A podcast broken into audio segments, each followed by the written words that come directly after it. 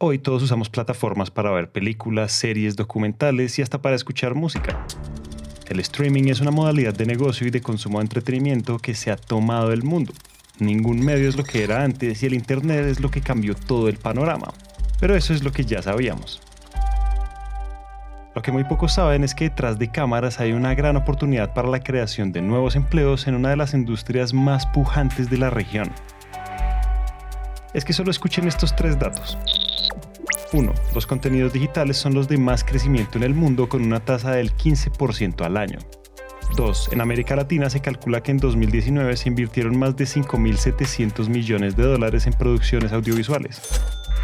3. Este influjo de capital tuvo como consecuencias la creación de más de 1.6 millones de empleos directos e indirectos en la región. Y todo esto lo que hace es poner sobre la mesa dos temas grandes que tenemos que sortear como región. El primero es que hay grandes oportunidades de crecimiento y desarrollo. El desafío es que tenemos que encontrar la manera de suplir esa demanda, con talento en todas las áreas y con historias latinas diversas llenas de todas las voces que tenemos en la región para que las comunidades originarias, las mujeres, comunidades afrodescendientes se vean más reflejadas en las pantallas y que nos mostremos frente al mundo como lo que realmente somos. ¿Qué es lo que nunca nos han contado sobre las industrias creativas? Porque a un médico, una ingeniera o un economista les debería interesar la economía naranja y cómo nos podemos beneficiar de esta industria. Estas y otras preguntas que nadie se ha querido hacer hasta ahora las tratamos de responder en Región Naranja, una coproducción del Banco Interamericano de Desarrollo y Naranja Media. En este espacio, a través de historias de creativos latinoamericanos y caribeños, les contamos qué es lo que todavía no estamos viendo y el potencial de esta industria. Si devolvemos el reloj, hay personas que le han estado apostando a la creación audiovisual independiente desde hace más de 30 años, abriendo el camino para lo que está sucediendo hoy en Latinoamérica. Y una de esas personas es Epigmenio Ibarra. Bueno, lo primero que hay que decir que cuando surgimos no había tal mundo, no había productores independientes. Si tú convocabas a productores, llegaban productores de comerciales. De ficción no había productores independientes. Epigmenio es cofundador de Argos Comunicaciones, la productora independiente mexicana de series como Capadocia, El Señor de los Cielos y Oscuro Deseo, entre muchas otras para sobrevivir como productores independientes necesitábamos tres cosas. Primero, la capacidad de generar ciertas ideas que fueran controversiales, polémicas, que hicieran ruido y además tuvieran éxito comercial. Y que eso fuera cada dos, tres años. Eso afortunadamente lo hemos logrado a lo largo de 30 años. Segundo, pensamos que había que ser extraordinariamente pragmáticos y tener un apetito de victoria, decir vamos a conseguir lo que queremos y vamos a ser capaces de aliarnos con quien sea.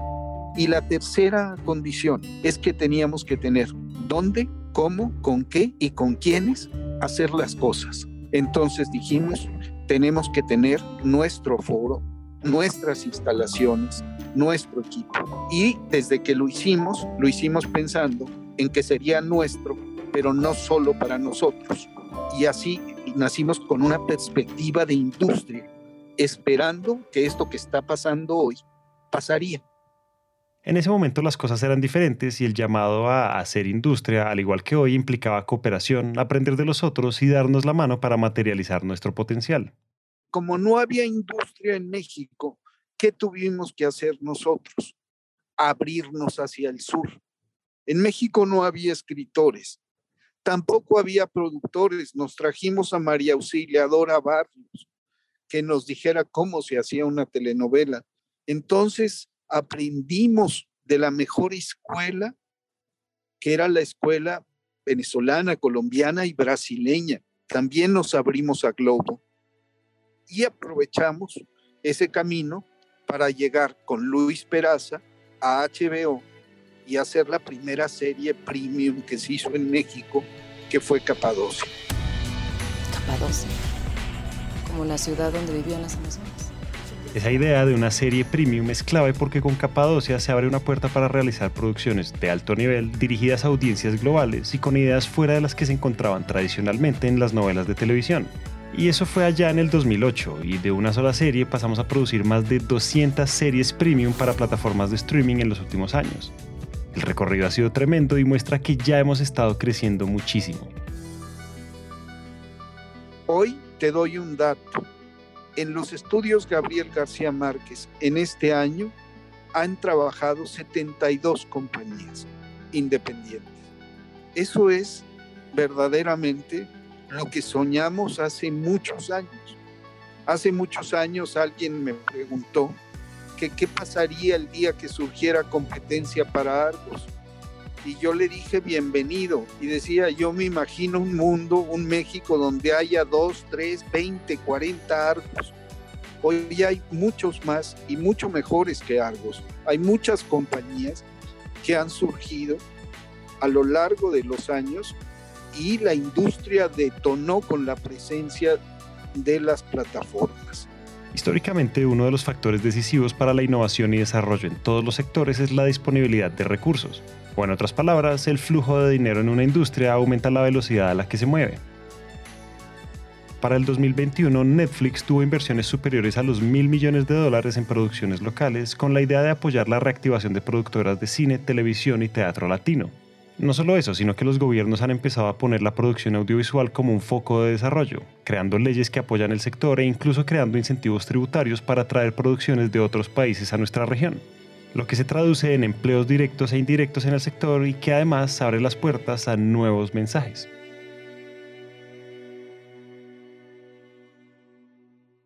Cuando tú ves que, digamos, Prime o Netflix están apostándole a unos cuantos millones dólares en Colombia, en Uruguay, en Brasil, en Perú, es porque quieren las historias de, esos, de esas localidades, contadas por sus realizadores, contadas por sus guionistas, para que sean consumidas masivamente. Escuchamos a Mauricio Romero, director de la Escuela Nacional de Cine de Colombia y creador del podcast Gente que hace cine. Y mira lo que está sucediendo acá. Nosotros decimos, qué difícil que, que esta serie producida acá no la veamos acá, pero resulta que esas realidades las quieren ver en otro lado probablemente nosotros no queremos ver aquí las historias nuestras, pero nos encanta ver cómo narran los españoles, cómo Ocupas, una serie argentina, nos mueve y nos llama la atención y nos narra una Buenos Aires diferente, porque queremos conocer el mundo, porque queremos vivir en otros mundos y eso es lo que nos permite el cine.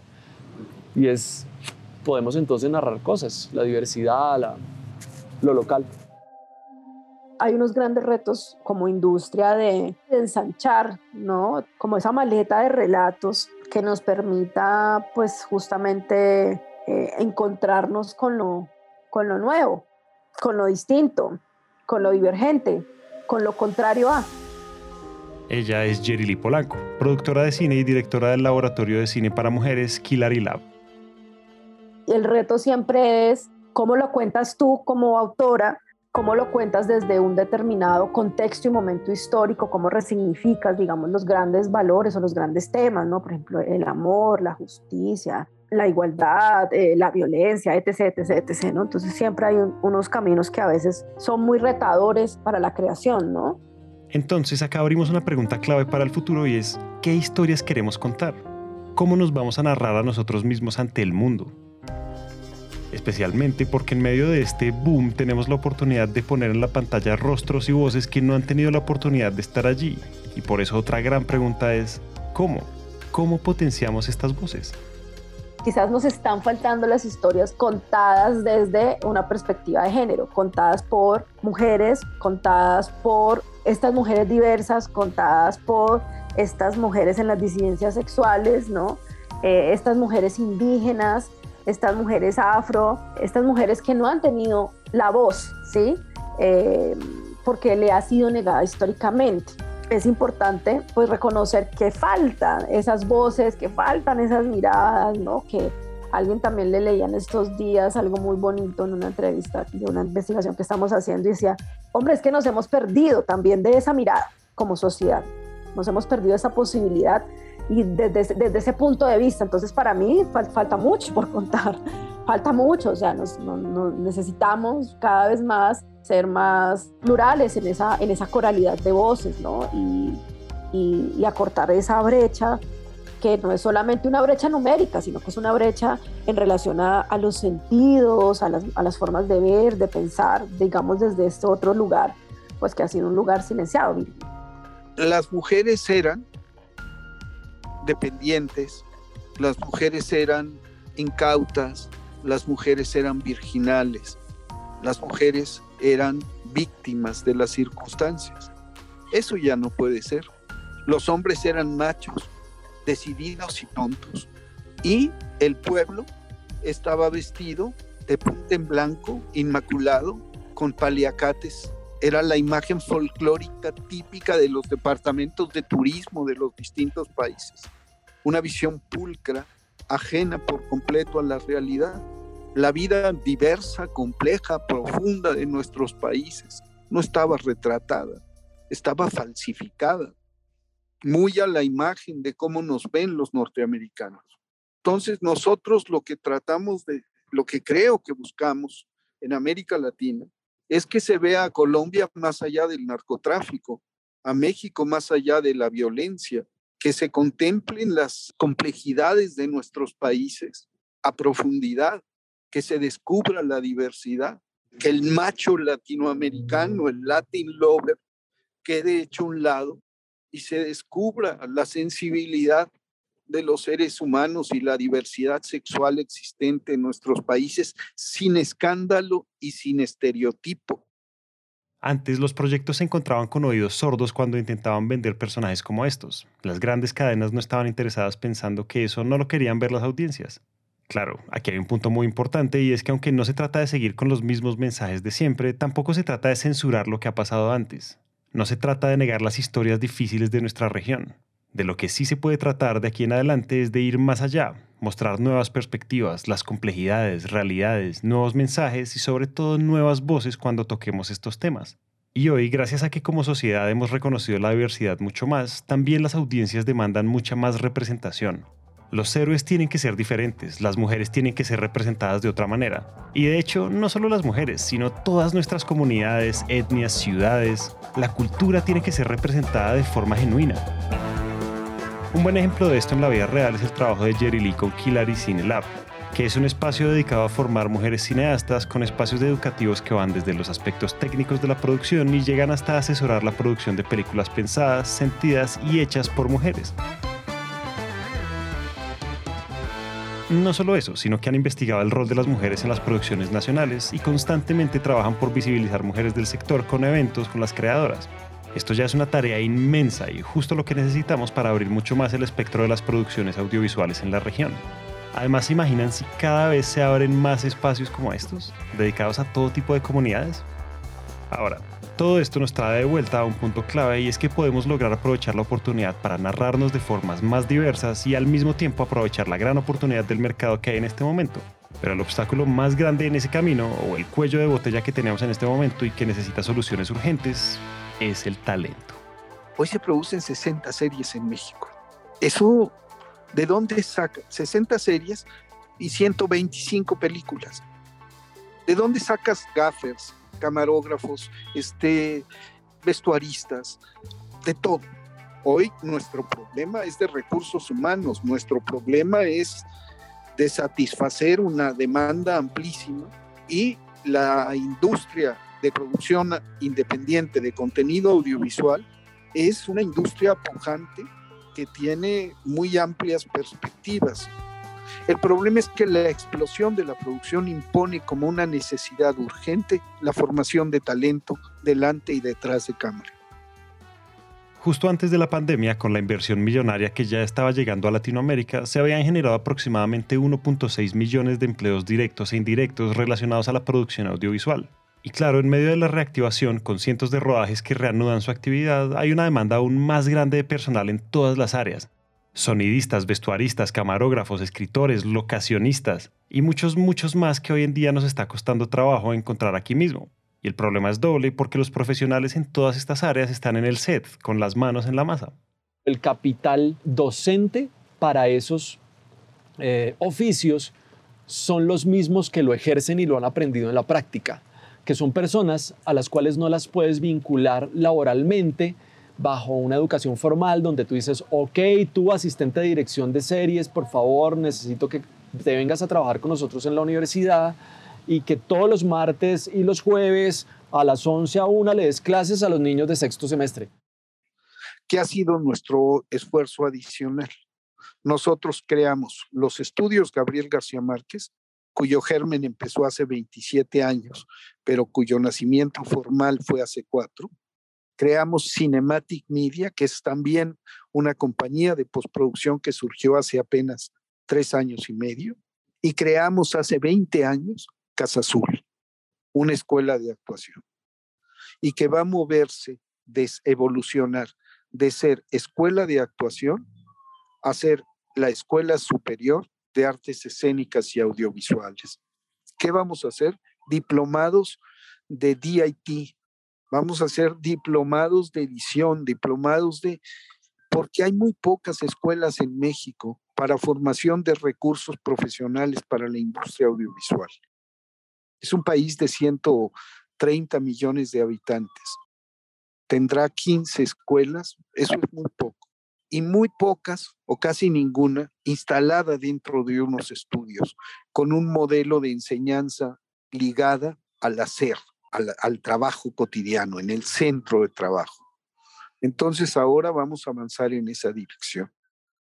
Eh, la autoformación es una cosa que, que, está llamando muchísimo esto. Hay centenares de charlas, centenares de webinars, de diplomados, de modalidades de educación en línea que se han puesto las pilas con eso, pero sin embargo en los oficios específicos del cine y de la producción audiovisual nos hace falta muchísimo. A la academia primero a transformar sus modelos de contratación, sus modelos, digamos, dinámica y sus dinámicas de, entrega de conocimiento y a, nosotros como, como posibles estudiantes de esos currículums a entender y a las, a las familias que dicen, ah, es que tienes que hacer una carrera de cinco años para que yo te deje trabajar en eso que se llama cine. Cuando puedes hacer tres cursos de tres meses, un conservatorio de dos años, Y, y salir a trabajar al mundo laboral y al mismo tiempo que vas trabajando, ir estudiando y ir especializándote. Y es que hablando de la formación de profesionales para el sector, como acabamos de escuchar, se trata del cómo, el cuándo y el dónde sucede la formación. Y se trata de cambiar la forma en que se contrata el talento. En Latinoamérica nos enfrentamos a una oportunidad única en la que podemos desarrollar mercado al tiempo que encontramos otra forma de mostrarnos ante el mundo y de reconocernos. Una forma distinta de contarnos lejos de estereotipos y que en gran parte se debe a las posibilidades que brindan las plataformas con sus catálogos nutridos por las historias y culturas de todo el mundo. Y ante esta oportunidad de hacer industria y fortalecer nuestras economías, tenemos que enfocarnos en nuestro talento, en todas las personas que pueden poner manos a la obra para hacer que nuestra diversidad e identidad lleguen a todo el mundo, mostrando nuevas historias y nuevas formas de vernos. Este episodio está basado en la publicación Detrás de cámaras, creatividad e inversión para América Latina y el Caribe, aprendizajes de una conversación con voces claves del sector audiovisual del Banco Interamericano de Desarrollo en alianza con Netflix la pueden encontrar en la página del BID buscando detrás de cámaras. Gracias a todos por escuchar. Esperamos que hayan aprendido algo nuevo sobre todas estas cosas que están pasando entre nosotros. Y si piensan que nuestras industrias creativas necesitan más visibilidad, compartan este show y hagamos que este mensaje llegue a todas partes. Le damos las gracias a Epigmenio Ibarra, Jerry Polanco y Mauricio Romero por compartir sus conocimientos y experiencias. Este episodio fue dirigido y producido por Julián Cortés y David Guarín. El diseño de sonido es realizado por Juan Diego Bernal. Región Naranja es una coproducción entre el Banco Interamericano de Desarrollo y Naranja Media. Mi nombre es Julián Cortés y gracias por escuchar.